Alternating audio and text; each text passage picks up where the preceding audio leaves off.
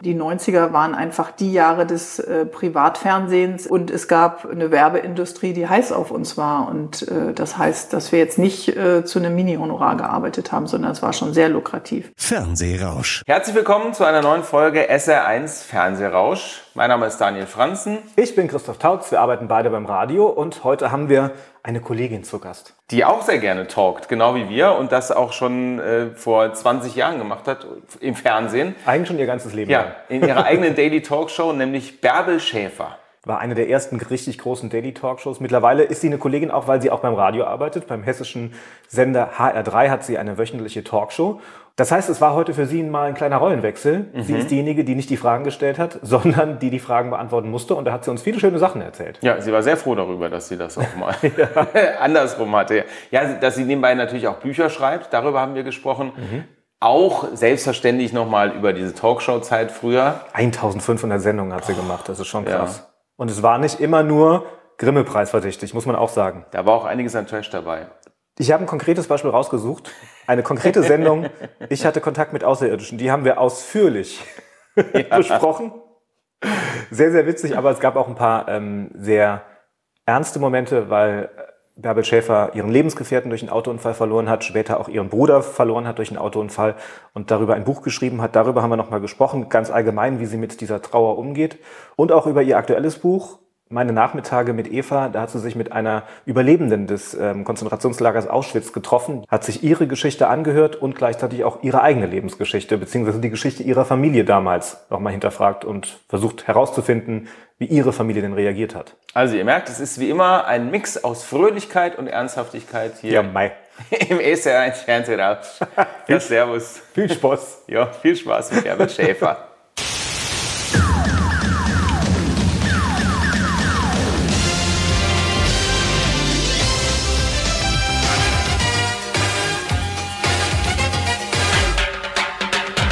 SR1 Fernsehrausch. Der TV-Podcast zum Hören. Herzlich willkommen im Fernsehrausch, Bärbel Schäfer. Für uns ist das eine ganz besondere Folge heute. Dazu gleich mehr, aber wir legen erstmal los mit unseren fünf schnellen Fragen. Die Schnellfragerunde. Echter vollständiger Name. Bärbel Schäfer. Mein Job beim Fernsehen. Äh, leider nicht Intendantin, aber Produzentin, Moderatorin, Aufnahmeleitung, äh, Kabelhilfe, Regieassistenz. Das schalte ich ein. Tagesschau, Tagesthemen, heute, heute Journal und das war's. Und das schalte ich ab. Alle möglichen Trash-Formate. Mein aktueller Kontostand. Äh, muss ich mal wieder drauf gucken. Danke, dass du mich daran erinnerst. Sieht aber ganz gut aus. SR1 Fernsehrausch. Der TV-Podcast zum Hören. Bärbel, wie geht's dir? Gut, freue mich, euch zu sehen. Wir freuen uns wirklich sehr. Der Daniel hat es gerade schon gesagt, weil es ist für uns eine besondere Folge. Vier Jahre her. Vor vier Jahren haben wir angefangen mit diesem Podcast-Projekt und Ja. Folge 1 war tatsächlich mit Bärbel Schäfer. Ja, ihr seht immer noch gut aus, Jungs, kann ich euch sagen. Äh, die Zeit ist vergangen wie im Flug. Und äh, schön, dass wir das jetzt alle vier Jahre wiederholen. Dann sind wir wieder verabredet 2025. Ich freue mich schon drauf. Oh, sehr gut. Du warst schneller als ich gerade. ja, du hast so angefangen zu rechnen. Äh, wir haben heute so ein bisschen das alte RTL-Motto Willkommen zu Hause. Denn wir sitzen bei mir zu Hause in Frankfurt am Esszimmertisch. Ja, warum eigentlich? Ja, du hast uns nicht zu dir eingeladen. Du bist aber auch nicht der Typ. Du hast auch nicht gefragt, ehrlich gesagt. Ach so. Ich habe auch ein schönes Büro. Aber du bist nicht so der Typ für Home Stories, oder? Der Typ für Home Stories bin ich gar nicht, weil wenn du einmal die Tür aufmachst, dann äh, wird der Fuß, der äh, zwischen Türrahmen und Türblatt äh, dann tatsächlich steht, sehr, sehr äh, fest und immer größer. Und ich glaube, ähm, das, was man Privatsphäre nennt, ist auch heute ein sehr kostbares Gut. Unterstütze ich. Aber du bist ja eine öffentliche Person. Das heißt, du wirst ja nach wie vor wahrscheinlich auch in der Öffentlichkeit erkannt. Ähm, gewöhnt man sich dann irgendwann dran, dass da am Nebentisch die Leute sitzen und getuschelt wird? Guck mal, es ist doch hier die Bärbel. Also mit Beginn der Demenz ist es toll, weil man immer wieder an den eigenen äh, Namen erinnert wird, aber das ist ja bei mir äh, noch nicht so. Ansonsten hat es natürlich zugenommen, dass man äh, mit dem Handy andauernd dann fotografiert wird oder zwischen den Nudelpackungen dann im Regal immer eine, so um einen herumschleicht. Und wie sehr nervt das, dieses heimliche Es Fotografieren? ist tagesformabhängig. Also deswegen gehe ich ja nicht mehr ungestylt aus dem Haus. Ich weiß einfach, äh, es kann passieren. Nein, es ist einfach äh, manchmal auch sehr nervig. Manche Leute sind extrem übergriffig und andere sind total nett. Wenn du einfach fragst, ob du ein Foto machen kannst, finde ich das in Ordnung. Aber wenn du einfach drauf drückst und so dick, dick, dick, dick, dick hinter dir herläufst, dann möchte man doch gerne die Bilder freigeben. Aber das geht nicht immer. Hemmt das dich manchmal, dass du vielleicht Sachen eher online bestellst, statt sie irgendwie im Geschäft zu kaufen? Nee, ich bin überhaupt gar keine Online-Bestellerin und äh, habe jetzt auch in der Pandemie äh, weder irgendwelche Dienste, die mit A und Son aufhören oder andere äh, Food-Service oder so großartig äh, genutzt. Ich äh, gehe gerne in Läden, ich unterstütze auch gerne den Einzelhandel und äh, von daher hält mich das davon nicht ab. Mhm. Ich schreie da nicht so meine Kleidergröße jetzt durch den Laden. Das macht dann immer eher mein Mann. Haben Sie das auch noch mal in XS oder so? Das ist aber okay. Und zack in die Handykameras hoch. in die Kabine. Nein, es hat schon äh, zugenommen und es bereitet dich auch keiner vor auf Popularität. Ne? Also damals äh, war es ja nicht so, dass wie heute viele gesagt haben, ja, ich will berühmt werden, sondern man hat einen Job bekommen und äh, hat den gut gemacht und äh, wollte den auch erfolgreich machen. Habe ich ja auch. Aber dieser äh, Side-Effekt Popularität äh, hat mich doch sehr erschreckt, ja. weil ich schüchtern bin. Du sagst ja auch, du hast einen hohen Preis dafür zahlen müssen, für diese Popularität. Ja, den äh, Preis muss man zahlen. Das ist am, Anfang gar nicht so bewusst. Und wenn man dann in Köln produziert und kann dann in Köln nicht mehr schön Karneval feiern, auf den Tischen tanzen und abstürzen oder andere äh, wichtige Dinge machen, die zu Köln gehören, dann äh, ist das natürlich eine Einschränkung. Mit der kann man leben, aber äh, auch sonst, man ist dann unter Beobachtung. Ist natürlich schon mal netter oder räumt auch mal äh, Sachen auf im Badezimmer, die einem vielleicht gar nicht gehören oder solche Dinge. Das letzte Mal, als wir miteinander geredet haben, hast du gesagt, es hatte aber gerade am Anfang auch die Konsequenz, dass du teilweise gar nicht mehr rausgegangen bist. Ja, das äh, war jetzt nicht so, dass ich eine Sozialphobie hatte, aber es war ja äh, damals so, dass noch nicht so viele Daily Talk Formate gemacht mhm. haben und auch nicht viele, die so äh, erfolgreich waren. Und äh, das war wie eine plötzliche Welle ohne Vorbereitung, äh, die mich überrascht hat. Und das hat mich schon sehr äh, verschreckt, weil wenn du dann äh, mit, mit einem Freund oder mit einer Affäre oder mit äh, Freundinnen oder privat oder mit Eltern unterwegs warst und es gab gar keine Abgrenzung mehr. Das war sehr schöne Begeisterung und sehr viel Lob und manchmal wünscht man sich heute, dass man wieder so viel Zuspruch für Radioformate bekäme. Aber äh, damals äh, brauchte ich doch ein paar Monate, um mich daran zu gewöhnen. Aber wie ist es denn, wenn du jetzt mit diesem Wissen, was du jetzt hast, nochmal mhm. vor dieser Entscheidung stündest in, in der Öffentlichkeit? Ich würde es immer wieder tun. Du würdest es wieder ja. tun trotzdem.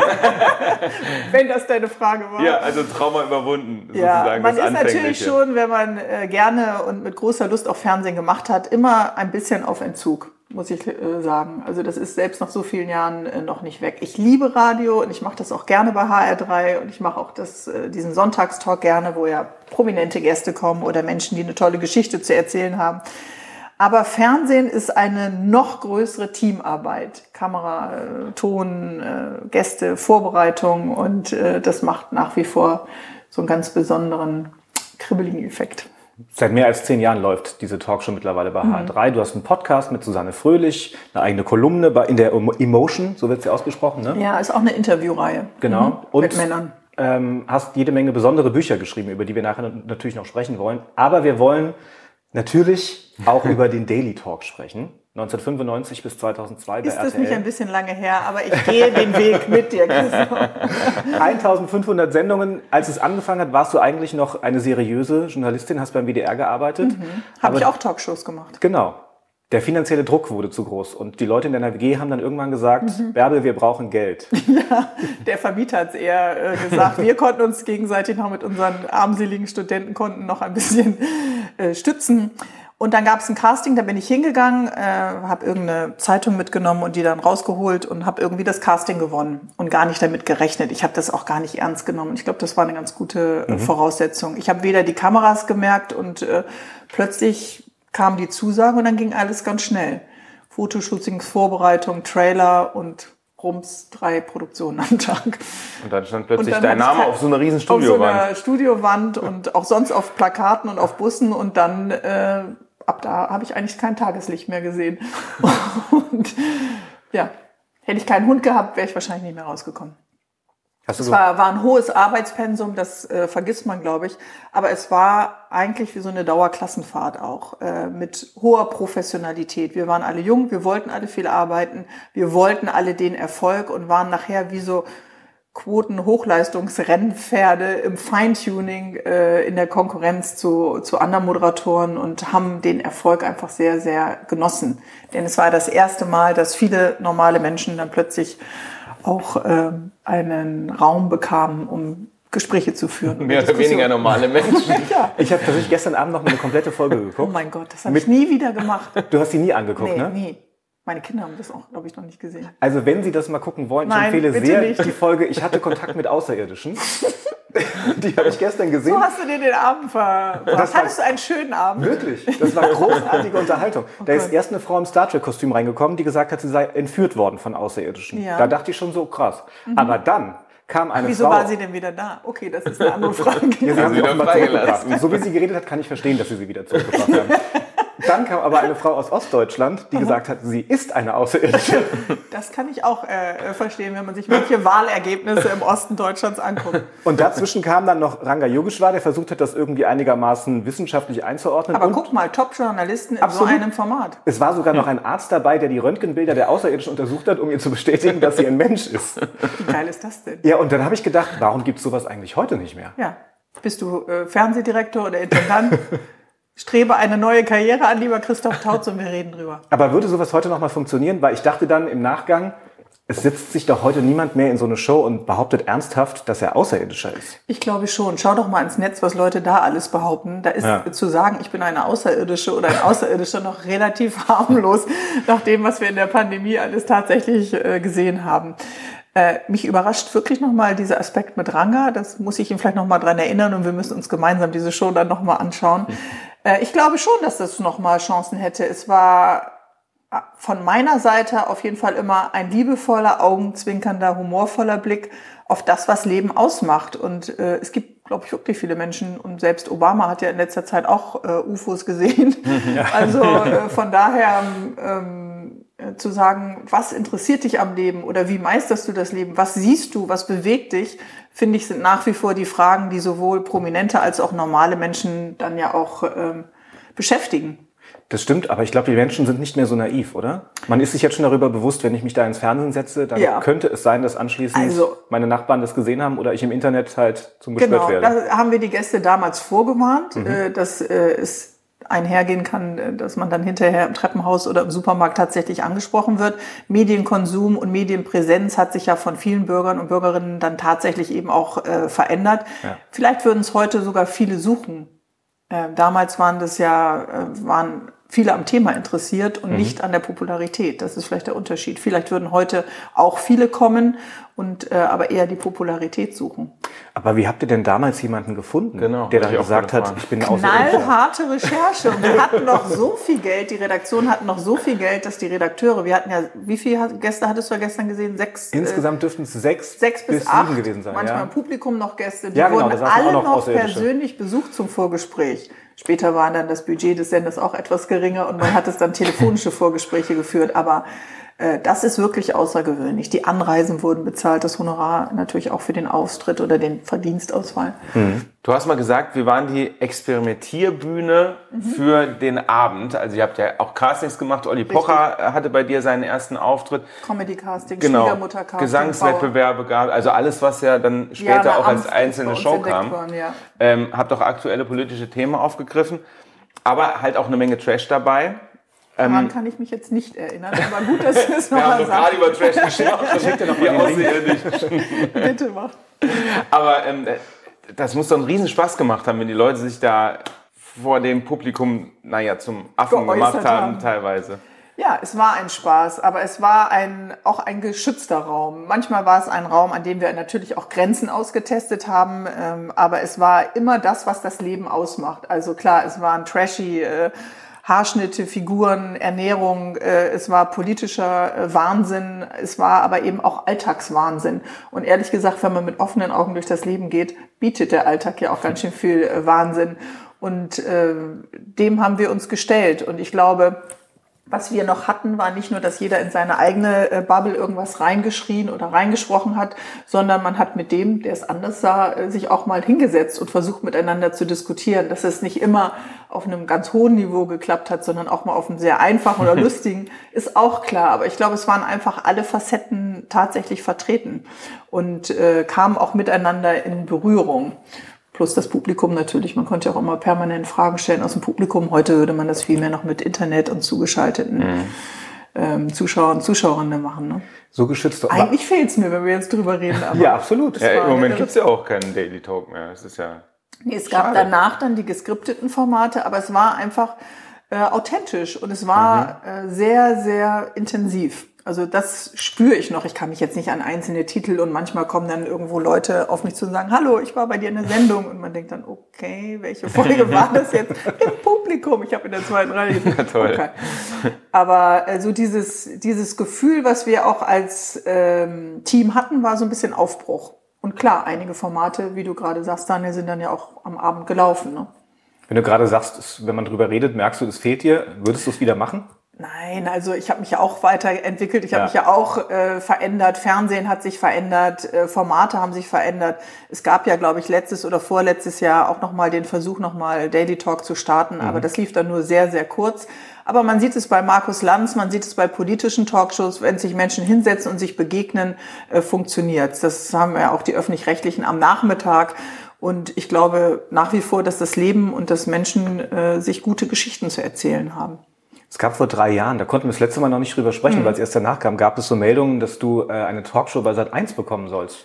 Genau, da haben wir auch einen Piloten gemacht, aber ja. dann äh, ist ja bei Sat 1 ganz häufig äh, Managementwechsel und plötzlich war der Manager weg und der Pilot war toll, hat super abgeschnitten und dann gab es andere Intentionen. Ja, hm. aber ich rede genug. Also von daher musst du dir jetzt keine Sorgen machen.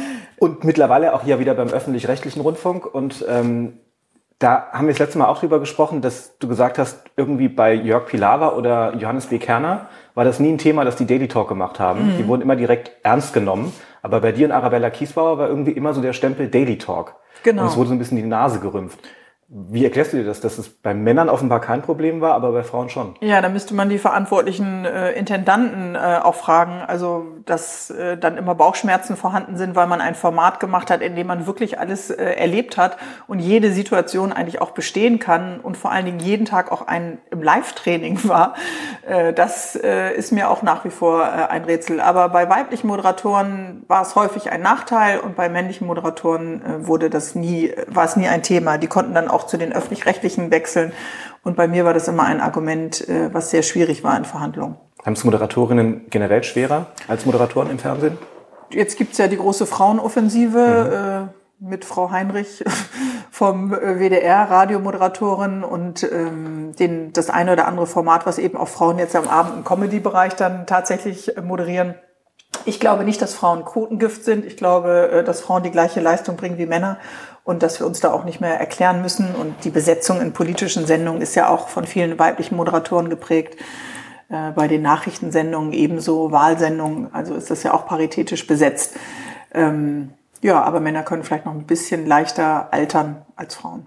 Nachdem äh, deine Talkshow Werbel Schäfer äh, erfolgreich gelaufen war, hattest du dann äh, auch ein Angebot von einem anderen Sender. Da hat aber dann RTL nochmal den Geldbeutel aufgemacht, mehr oder weniger, ne? und haben gesagt, ja, wir bieten dir an, du kannst deine Sendung auch selbst produzieren. Mhm.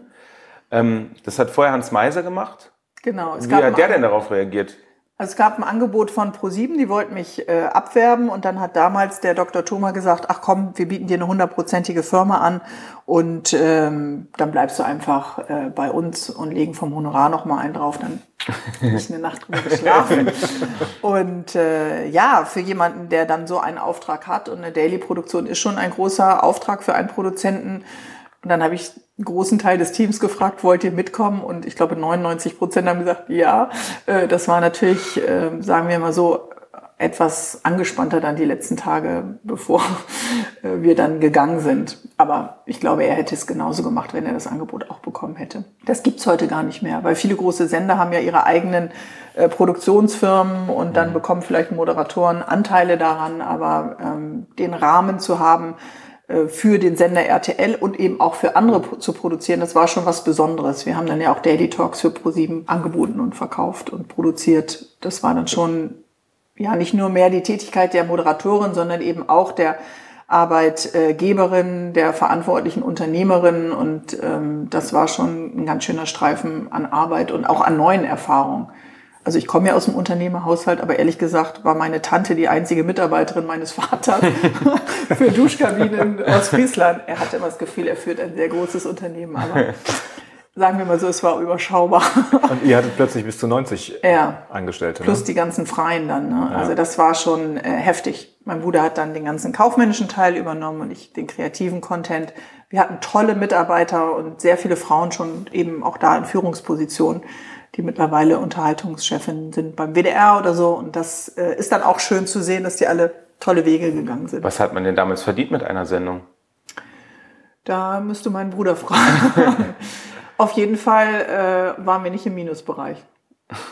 Nein, die Werbeindustrie hat das natürlich geliebt. Äh, Es gab ja sonst immer nur den Abend und jetzt konnte man auch am Nachmittag auf einmal Werbung schalten. Und das war natürlich schon lukrativ für den Sender, aber auch für die Produzenten. Also haben wir mit, mit Vera Entwen ja auch gesprochen. Die meinte mehr oder weniger, sie hätte sich damals ein goldenes Näschen verdient. Hätte sich schön. zur Millionärin gemacht. Ja. Und dann hat- Kannst du Ähnliches übrig geblieben? berichten? Nee, ja, bei der ist offensichtlich sagt, was übrig geblieben. Die wohnt geblieben, schön in Berlin am, am See. Ja, schön. Nein, äh, es war natürlich sehr lukrativ. Es waren ja, ähm, die 90er waren einfach die Jahre des äh, Privatfernsehens. Es gab einen Intendanten, der uns Freiraum gegeben hat. Und es gab eine Werbeindustrie, die heiß auf uns war. Und äh, das heißt, dass wir jetzt nicht äh, zu einem Mini-Honorar gearbeitet haben, sondern es war schon sehr lukrativ. Aber ich glaube, Günther Jauch heute verdient auch noch äh, sehr gut bei RTL äh, oder Barbara Schöneberger. Da muss man sich, glaube ich, keine Sorgen machen. Nee, der Sender hat immer sehr gut bezahlt und hat auch Produzenten damals auf jeden Fall, kann ich ja nur für die damalige Zeit sprechen, immer fair behandelt. Und das lag natürlich auch, muss man auch sagen, an einem Intendanten, der äh, den Produzenten und den Moderatoren Freiraum gegeben hat. Ich glaube, manchmal sind Intendanten heute vielleicht sehr viel ängstlicher. Also wir konnten uns in dieser Sendezeit frei austoben und alles ausprobieren, was wir wollten. Und das war natürlich ein kreatives Geschenk. Und das habt ihr ja auch mit eurer Produktionsfirma gemacht, Couch Mhm. Potatoes, und habt da unter anderem auch Pionierarbeit geleistet. Weil ihr wart sowas, also du warst sowas wie Joko und Klaas Mhm. zusammen mit Kalle Pohl. Was ein Ja. Vergleich eigentlich mit Kalle. Okay, mein Gott. ihr war ich seid, dann Klaas oder Joko? das ist die Von, von der. Größe her du Größe- eher Ja. Joko. Groß und blond. Und von den Lachkrämpfen her, glaube ich, auch. Ihr seid wohl wahnsinnig, hieß diese Genau. Sendung. Und ihr habt da verrückte und teilweise wirklich krasse Experimente gemacht. Mhm. Du hast dich von einem Zug überfahren lassen, hast dich auf die Gleise gelegt, hast dich mit dem Auto 25 Meter in die Tiefe gestürzt. Ja, crazy. Da stellt man sich schon die Frage, Wo warum? war dein Gehirn? Ich kann es dir ehrlich gesagt heute nicht mehr sagen. Ich habe, äh, ich kriege fast so ein bisschen Magenschmerzen. Äh, Ich leid, neige jetzt nicht zu einer entzündeten äh, Magenschleimhaut, aber wenn ich daran denke, warum ich das gemacht habe, kann ich das nicht mehr beantworten. Also es gab ja immer Stuntmen, die dann vorher gesagt haben, in Südafrika, ich wollte, glaube ich, einfach mal nach Südafrika. Ich bin vorher immer nur an die Nordsee gefahren und äh, in die Lüneburger Heide und dachte, ach geil, dann komm, kommst du ja auch mal ein bisschen rum. Und dann sind wir so über riesige Schluchten mit dem Motorrad gefahren. Hat der Stuntman gesagt, ah, bist ja angeschnallt, kommst ja eh nicht weit, weil ich natürlich keinen Motorradführerschein hatte. Und plötzlich landete ich auf dieser anderen Schluchtseite an der Mauer und dann war es auch schnell dunkel. Äh, Und solche Dinge ähm, kann ich dir heute nicht mehr erklären. Also das Gleisbett war natürlich so ein bisschen äh, ausgehoben. Man sollte sich nicht einfach so, Ja. außer man ist suizidgefährdet, äh, dahinlegen. Diese Warnung haben wir auch immer an alle Familien und Kinder dann abgegeben. Aber äh, dieses Gefühl war furchtbar.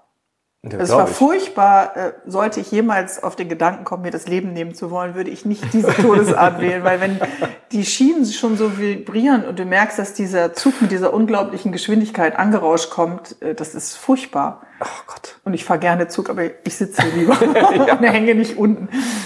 Außerdem dachte ich immer, hoffentlich geht jetzt keiner aufs Klo. Ja, es war ja dann auch nach vier Folgen schon wieder Schluss, ne? Weil die Landesmedienanstalt gesagt hat, ja, Ja. irgendwie. Komisch, bei Joko und Klaas gucken die, glaube ich, Eben. nicht richtig hin. Wollte ich Da auch erziehen fragen, die ist das inzwischen ist das Nora- ein bisschen aufgeweicht, Keine irgendwie das Ahnung. Verständnis? Haben die nicht Weil Nora machen ja- Tschirner am, am, an Angelhaken irgendwie am Rücken irgendwo? Das war, Ach nee, ähm, das Charlotte war Roche. Charlotte Roche. Charlotte Oh, Roche, ja. Ganz genau. schlimm. Mit Haken im Nein. Rücken ist die, die, die Bungee Jumping Wir haben gemacht, nur ja. Kalle aus dem Klo befreit, Ja, der sich eben. vor Aufregung da eingeschlossen hat und wir einfach mit dem Dreh anfangen wollten. Aber ansonsten, nein, wir haben eigentlich äh, tollen Kandidaten einen Wunsch erfüllt und nebenbei hatten wir unser Battle. Und äh, weiß ja auch nicht, warum das nicht äh, weiter lief. Wir haben dann noch tolle Reportagen gemacht, wie Bärbel Goes to Hollywood und to Ibiza. Also ich bin weitergekommen als der Nordseestrand äh, und hatte eine schöne Zeit bei RTL. Du hast ja zwei Söhne, ich glaube 16 oder 11 Jahre alt. Kennen die diese Show? Wissen die, was Mhm. Nein. die Mama da gemacht hat? Nein, bitte nicht drüber reden. Die wissen gar nichts, und die kennen gar nichts. Aber könnte dein Coolheitsfaktor ja auch noch mal ein bisschen steigern, oder? Wenn die sehen, Mama So lässt sich hier gesehen. vom Zug überfahren. Ja, wer weiß. Ich glaube, ich muss in anderen äh, Aspekten punkten als in dem. Du hast gerade gesagt, es gab einige Specials, die du gemacht hast in Hollywood. Du hast eine Politik-Talkshow noch gemacht bei N24, einige andere Shows bei RTL 2. Dann war irgendwann Schluss mit Fernsehen, auch wegen der Familienplanung wahrscheinlich. War das ein, ein bewusster Schritt oder eher ungewollt, dass du da rausgerutscht bist? Also die, der, der, der Abschied von der Produktionsfirma, der hing mit der Familie zusammen, weil wenn die Firma in Köln ist und du hast selbst eine Familie in Frankfurt, wisst ihr selber, dann ist das irgendwie schwierig, den Alltag zu meistern, wenn man vorhat, die Kinder auch zu erziehen und die jetzt nicht nur Babysittern zu überlassen. Und ähm, ja, wir wollten als Familie auch zusammen sein und ich werde gerne meinen Aufgaben gerecht und in diesem Fall wäre ich einfach der Produktionsfirma nicht äh, gerecht äh, geworden. Und äh, mein Bruder hatte sich dann aus ähm, Liebesgründen dann auch äh, nach Berlin und nach Zürich äh, orientiert und dann äh, haben wir gesagt, okay, wir veräußern die Firma. Und irgendwann gibt's dann äh, auch mal ein Format, was dir angeboten wird, von dem du eigentlich denkst, da passt der Sendeplatz. Ich habe ja für die ARD im SR noch ähm, am Samstagmittag ein tolles Talkformat gehabt mit ähm, Frank Rosin, der mittlerweile ganz viel kocht. Und äh, ja, dann passt aber manchmal auch einfach der Sendeplatz nicht. Dann waren andauernd irgendwelche Fußballspiele oder Ski-Rodelereignisse und dann ist das Format äh, ausgelaufen.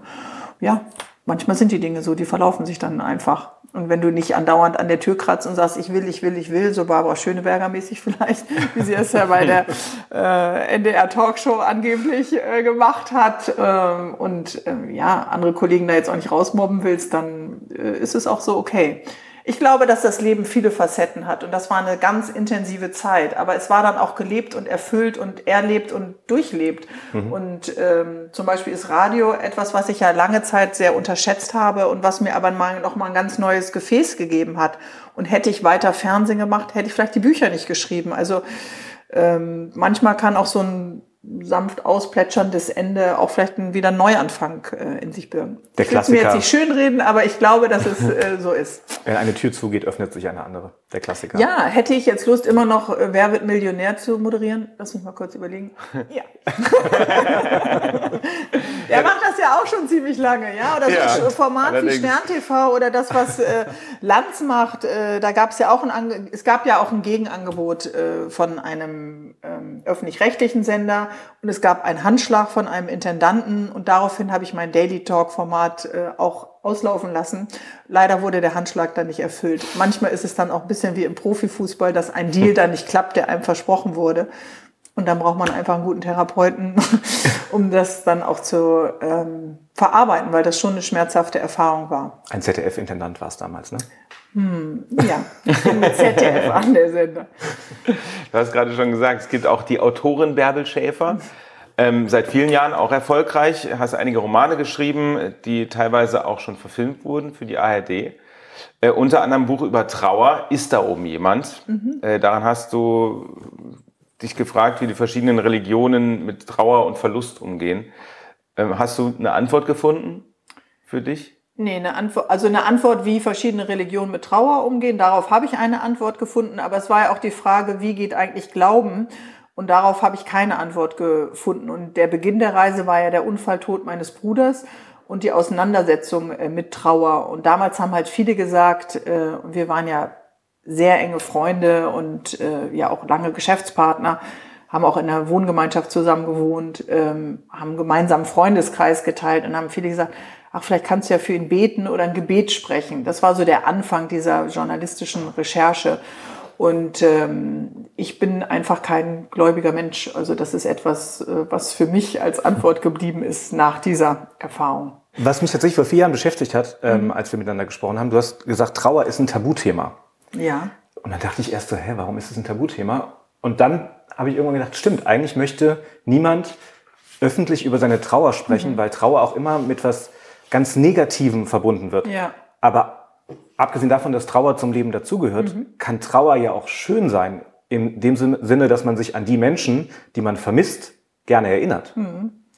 Und äh, wenn man zum Beispiel Zoe Wees habe ich jetzt letzte Woche interviewt, sie sagt, mhm. äh, sie lässt sich gerne fallen in der Traurigkeit und das ist für sie ein großes Gefäß an Kreativität.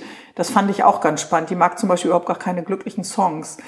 ähm, ich glaube, wir haben alle unterschiedliche Fenster von Trauer. Das kann natürlich der Abschied von einer Beziehung, von einer Ehe, das kann eine Trennung sein, das kann auch ein Abschied von einem Beruf sein oder eben von einem geliebten Menschen. Und ich glaube, keiner hängt gern mit einem traurigen Menschen ab. Das ja. ist ja auch so. Da hast du immer Angst, oh Gott, kann ich das ansprechen? Darf ich das ansprechen?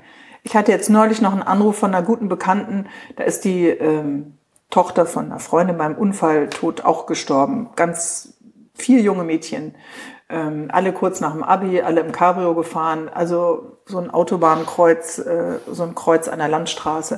Und dann sagt sie, dass wir sind hier ein kleines Dorf, kann ich die Mutter jetzt ansprechen? Und ich sagt, ja, genau, du musst sie ansprechen. Und die Leute haben immer noch Berührungsangst. Mhm. Die wissen nicht, wie soll ich mich verhalten? Was, was sage ich zu jemandem? Also diese Sperre kennt, glaube ich, fast jeder von uns. Und äh, von daher bleibe ich auch vier Jahre später dabei auch als Botschafterin von, von Trauerland, dass äh, viele nicht darüber reden. Man versucht das dann alleine zu meistern, man versucht ja auch wieder zu funktionieren. Das machen wir ja auch alle, die wir diese unsichtbare Narbe, habe ich das genannt, äh, ja in uns tragen. Das ist auch in Ordnung. Und trotzdem ist es ja vielleicht auch ganz schön zu sagen, hey, wie war denn eigentlich dein Bruder? Dann ist es, kann es ja für mich auch ein schöner Moment sein, mhm. mich mit dir äh, zum Beispiel jetzt daran zu erinnern oder dir was von ihm zu erzählen. Und äh, viele versuchen das dann zu vermeiden, weil sie meinen, äh, das ist für mich schmerzhaft. Aber manchmal kann es für jemanden, der auch traurig war, ähm, ein ganz äh, wunderbares Fenster sein. Und es verändert sich auch im Laufe der Jahre. Manchmal ist es sehr präsent, dann versteckt die sich irgendwo, dann kommt die wieder höher. Und das äh, finde ich ja jetzt auch im Laufe der Jahre ganz erstaunlich zu sehen. Es hört irgendwie nicht auf. Man denkt immer, es ist wie bei so einem Schnupfen.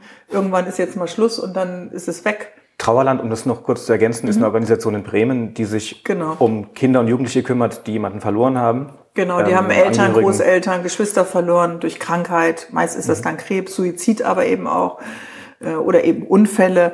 Und äh, die bieten halt Kindern Raum, dass die ihrer Trauer Ausdruck verleihen und äh, ja ihre Aggressionen loslassen oder einfach andere äh, Kids äh, auch mal haben, wo nicht immer alles nur happy-go-lucky ist, sondern die auch mal sagen, äh, mein Vater fehlt mir als Vorbild oder meine Mutter und das ist ein ganz schönes, ähm, ja, sehr schöner Raum. 2000 Gibt es auch äh, sicherlich in Hessen was Vergleichbares. 2013 ist dein Bruder bei einem mhm. Autounfall ums Leben gekommen. Ähm, und du hast eben schon gesagt, er war nicht nur dein Bruder, sondern Freund, WG-Partner, mhm. Geschäftspartner.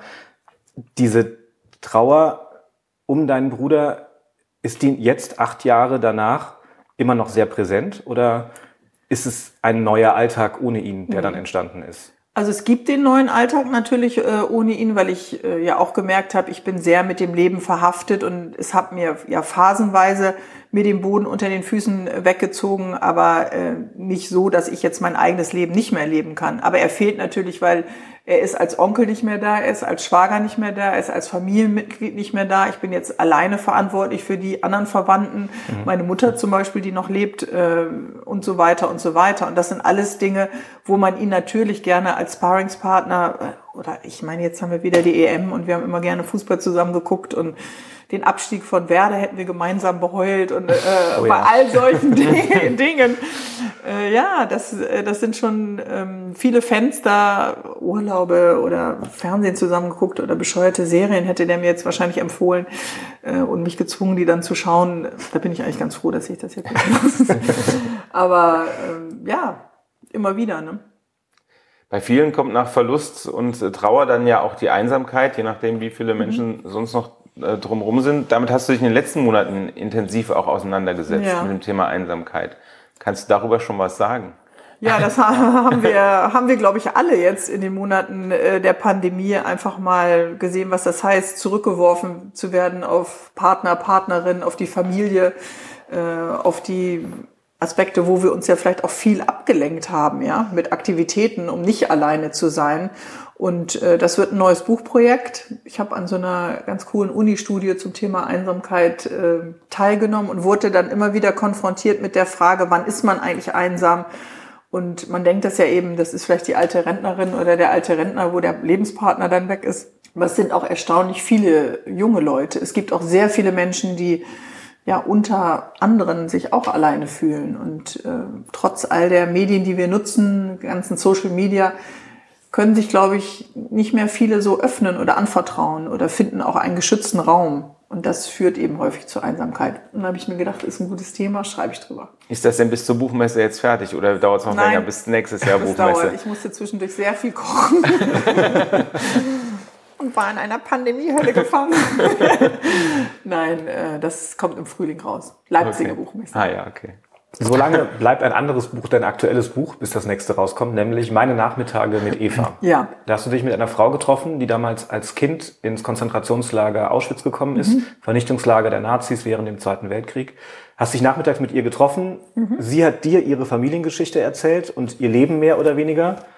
Und du hast dann auch dich mit deiner Familiengeschichte intensiver auseinandergesetzt und wenn ich es richtig verstanden habe, auch eine gewisse Art von Schuldgefühlen entwickelt. Ja, ähm, die hatte ich ja vorher schon, weil ich aus so einer Familie des Schweigens komme, in dem man nicht so viel über ähm, die Nazi-Zeit erzählt hat. Die Onkel waren irgendwie einfach plötzlich weg oder im Krieg gefallen, aber man wusste nie, was haben die da eigentlich gemacht? Haben die jetzt da Züge gefahren in irgendwelche Konzentrationslager oder waren die bei der SS oder äh, hatten die irgendwelche SS-Runen sich in die Achselhöhlen äh, geritzt oder tätowiert? Äh, waren die Mittäter, Mitläufer? Und diese Fragen wurden nicht beantwortet. Die habe ich selber in der Abi-Zeit schon äh, immer wieder gestellt. Und in der Begegnung mit Eva äh, Czepeschi an diesen Nachmittagen ähm, dachte ich, es kann jetzt nicht nur eine Einbahnstraße sein, dass sie mir das Schicksal dieses elfjährigen Mädchens erzählt, ihre Geschichte, die sich als ähm, sehr viel älter ausgegeben hat und dann das Lager im Winter überlebt hat, was ja eh schon ein Wunder ist. Und ähm, die hatte von der Mutter noch eine Puppe und ihre blaue Strickjacke. Und die Mutter hatte dann mehrere Verstecke in Polen und Tschechien äh, organisiert, die sind aber alle aufgeflogen, sodass sie dann nach Auschwitz kam. Und dann dachte ich, es ist auch jetzt noch mal an der Zeit, noch mal bei den noch lebenden Verwandten nachzufragen. Kann ja jeder machen, kann man auch alles googeln, wenn man weiß, wer wann wo der Uropa oder der Opa dann tatsächlich war. Nur ähm, dann ist das ja was anderes, weil dann ist es plötzlich nah. Dann ist es plötzlich die eigene Familie. Und es sind die eigenen Schweigeteppiche, die man hochhebt und wo man dann nochmal hinguckt. Und das ist ehrlich gesagt nicht schön. Und die Reaktionen äh, waren jetzt auch nicht so freudig in der Familie, muss man sagen. Deine Oma hat dir damals eine gegeben, als du nachgefragt hast. Ja, ne? meine Oma hat mir damals, da war ich äh, ja äl etwas älter als Eva äh, war. Also keine 13, Antwort, sondern eine Ohrfeige hat sie dir Genau, die hat gegeben. mir keine Antwort gegeben, sondern äh, die hatte äh, ihr Mutterkreuz und als die dann äh, nicht mehr in ihrer Wohnung leben konnte, haben wir das halt alles ausgeräumt, habe ich das gefunden und habe sie gefragt, äh, wart ihr Nazis? Und dann gab es nur eine Ohrfeige. Ich deute das mal als ja. Und hast du mittlerweile denn mehr Erkenntnisse über Ja, ich habe mehr Erkenntnisse. Ich weiß, wer Täter war. Ich weiß, wer Mitläufer war. Ich weiß, wer unterstützt hat und äh, eben auch die. Es gab auch ein, zwei, die geholfen haben. Aber ich sag mal so, wären die Helden gewesen, äh, meine Familie oder die Großeltern, ich glaube, die Geschichte hätten sie erzählt. Dann hätten sie nicht geschwiegen. Und äh, dann hätten sie nicht geschwiegen, sondern es deutlich herausgestellt, äh, sie gehörten nicht zu den Mutigen. Und wenn man auf heutige Zeiten guckt, das würde ich gerne nochmal sagen, ist ja Auschwitz ein Endpunkt an Gewalt und Verrohung und ein Ort, an dem der Mensch vergessen hat, ein Mensch zu sein. Und es gibt auch heute wieder so viele, über Anfänge sind wir ja nach Halle auch schon längst wieder hinaus und nach Hanau und all den anderen äh, Anschlägen. Und äh, da genau hinzugucken, äh, das halte ich für extrem wichtig und eben nicht zu schweigen. Und meine äh, Verwandtschaft hat damals auch geschwiegen. Und es gibt ja viele, die geholfen haben, aber ähm, die waren eben nicht in meiner Familie. Und ich glaube, auch heute gibt es Punkte, wo man mutig sein kann und unterstützen kann und den Mund aufmachen kann. Und ja, wenn man weiß ist und christlich ist und irgendwie hier schon immer seit äh, hunderten von Jahren lebt, dann merkt man das vielleicht manchmal gar nicht. Aber äh, es gibt, glaube ich, viele Verletzungen, auch für Menschen, die hier zu uns jetzt kommen. Und da eine Hand zu reichen und ein Wort zu erheben, ist, glaube ich, ganz wichtig. Und wissen wir alle, was los ist in den Netzwerken. Ja, allerdings. Du hast deinen Papa mal als Eisschrank beschrieben. äh, der seiner Tochter die Hand gibt, statt sie in den Arm zu nehmen. Äh, dein Ehemann Michael Gott, meine Friedmann, Familie kommt ja richtig super weg hier in diesem Podcast. Aber jetzt kommt ja der ja. raus. dein Ehemann mal als emotionale Bombe, Ja, äh, emotionale Bombe genannt. Ähm, was machst du denn anders, damit deine Söhne nicht so von dir reden später? Ich lasse Küsseregen niederprasseln und Knutschattacken und äh, ich bin keine Helikoptermom, aber ich lasse sie spüren, dass sie geliebt sind und dass äh, ich an ihrem Leben teilnehme. Ich glaube, wenn man, was weiß ich, wenn Geschwister eine Produktionsfirma haben, würde ich als Eltern auf jeden Fall mal vorbeifahren und mir das mal angucken und ähm, nicht nur die Hand geben, sondern denen auch mal sagen, dass sie das ganz toll äh, machen. Und äh, das hat es leider nicht so gegeben. Sicherlich, weil er das selber auch nicht äh, erfahren hat von seinem Elternhaus. Dafür gibt's ja immer Erklärungen. Aber ich glaube, ich bin vielleicht der Beweis, dass man auch so ein Muster an Kälte ja durchbrechen kann. Aber es gibt eben viele dieser äh, Kriegskinder, Nachkriegskindergenerationen, die dann Kinder waren von eben der Kriegsgeneration, die das erzählen mit dieser unglaublichen Kälte. Oder man guckt sich einfach alte Folgen von Bärbel Schäfer an oder nochmal das weiße Band. da kann man es ja auch nochmal mitkriegen. Ne? Diese Kältegrenze durchbrechen hat da dein Mann, Michael Friedmann, den kennt man ja auch.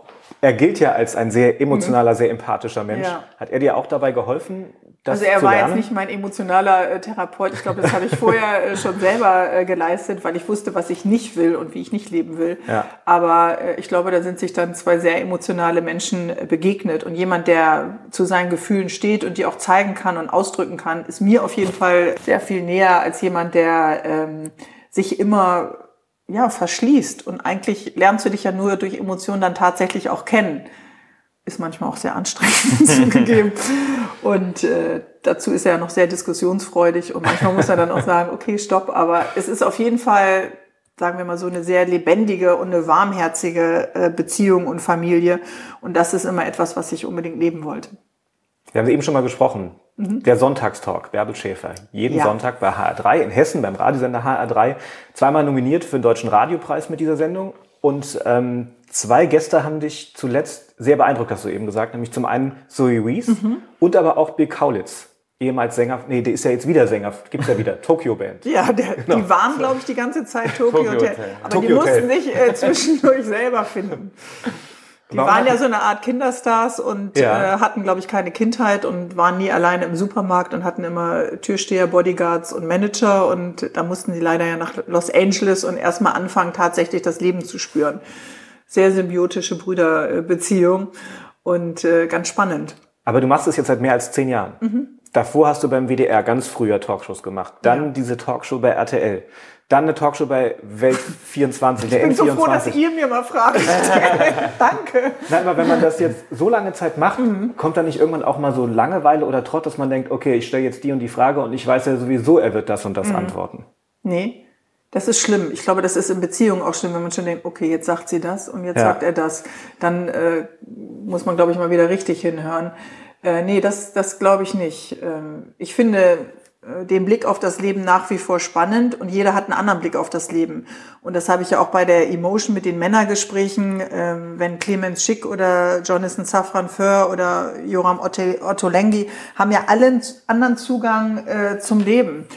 Und da gibt es einfach keine Standardfrage, wenn man keine Standardfragen stellt oder im Zugang ist. Und die Bereitschaft zu sagen, wir setzen uns an einen Tisch, wir stellen ein Mikrofon auf, wir gucken uns an und haben Lust, ein Gespräch zu führen, wenn die von beiden Seiten da ist, finde ich, ist es noch nach wie vor das Geilste. Finde ich immer noch besser als ein Quiz, wo man sagt A, B oder C. ja, das, das ist noch redundant, ehrlich gesagt. Nee, also da gibt es überhaupt gar keine Müdigkeitserscheinung und es gibt immer wieder neue Herausforderungen. Du hast ja auch noch einen Podcast, haben wir eben auch, glaube ich, schon mal kurz angerissen mit äh, Susanne. ja alles Ja, klar. recherchiert hier, Wahnsinn. Ja, den Weserstrand lassen wir weg. ja, der Leserstand dazu. Ist auch in der ARD-Audiothek zu, äh, zu hören, natürlich ausgesprochen fröhlich mit Schäfer heißt der. Und da sprecht ihr über alles, über, also wirklich über alle möglichen Themen. Ist unser Pandemie-Projekt, weil wir uns ja entscheiden mussten, wen darf man treffen. Und wir hatten auch Lust, Spaziergänge zu machen, aber nicht nur. Und Susanne joggt halt so ehrgeizig viel, dass ich gedacht habe, nee, es ist mir zu anstrengend, mache ich nicht mit. Und dann haben wir gedacht, wir fangen einfach mal einen Podcast an, weil wir sind schon länger befreundet. Wir kennen uns natürlich auch aus der Branche. aber sind eben auch befreundet und sprechen eben, was weiß ich, von DFB über Donuts oder äh, Schlupfliederstreifen. ja. Schlupfliedstreifen. Oder Probleme für Frauen über 35, ein Abendkleid ohne Ärmel zu finden. Wegen der Winkearme. Wegen der Wegen des Winkefleisch. Gut, das ist Susannes. Problem, müssen wir hier mal, das sind Themen, mit denen ihr euch noch nicht beschäftigt habt. Aber klar, auch Erziehung, Partnerschaft, äh, politisches, alles. Und wir lachen äh, einfach viel und haben einfach Spaß und sehen uns regelmäßig. Läuft richtig gut. Läuft richtig gut. Heißt, Nicht beim SR, aber läuft richtig gut. weil auch viele Reaktionen kommen. Also äh, wir haben eine unglaublich ähm, äh, hohe weibliche Zuhörerschaft. Erstaunlicherweise, bei euch ist die wahrscheinlich eher männlich und hoch, aber wir haben auch äh, sehr viele junge Frauen, die wahrscheinlich schon mal wissen wollen, wie es dann läuft ab 35. und äh, ja, wir haben eine Haltung, wir haben eine Meinung, wir sprechen die Dinge aus, wir nehmen kein Blatt vor den Mund und äh, das ist auch ganz schön. Eine Frage haben wir noch. Ja. Echt? Noch Die eine? haben wir dir, haben wir, haben wir die beim letzten Mal auch schon gestellt? Gab's die oder da hatten schon? wir es dann? Gab's nee, die ich glaube, gab es die noch gar nicht. Die Was ist jetzt denn? neu. Eine neue Frage. Oh mein Gott, da habt ihr euch aber jetzt angestrengt dafür, ja. Ja, wir haben jetzt Habt ihr das Woche alte. Exposé wieder rausgeholt? Genau. Nein, wir haben tatsächlich seit einiger Zeit immer die letzte Frage, die wir allen Okay. Gästen stellen. Und die ist aber auch gar nicht so neu. Die hat der eine oder andere schon mal beantworten müssen in seinem Leben. Wo siehst du dich in fünf Jahren? Korrekt, diese Frage. Nee, es. echt? Ja, wirklich. Ihr macht Gags, oder? Nein. Wo siehst du dich in fünf Jahren? Ah ja, okay. Also, ähm, okay, wo sehe ich mich in fünf Jahren? Keine Ahnung. Ich glaube, ich stelle weiterhin Fragen und dann äh, gibt's wahrscheinlich Fernsehen gar nicht mehr in einem neuen Medium. Nee, ich äh, werde weiterhin berufstätig sein, ich werde weiterhin Bücher schreiben und ähm, das Leben kreativ genießen. Dabei wünschen wir ganz Aber viel da sind Erfolg. wir dann ja wieder verabredet. Eben. Ja, stimmt. Dann werden wir- können wir es ja nachprüfen, Und ob du noch uns, wenn wir schreibst. schon ein, uns ein Jahr vorher wiedersehen, nämlich in vier Jahren. Genau. Genau. Zu Fernsehrausch 53 oder 350, wie auch immer. Ja. Vielen Dank. Vielen Dank. Danke euch. SR1 Fernsehrausch. Moderation Daniel Franzen und Christoph Tautz. Alle Folgen in der ARD Audiothek.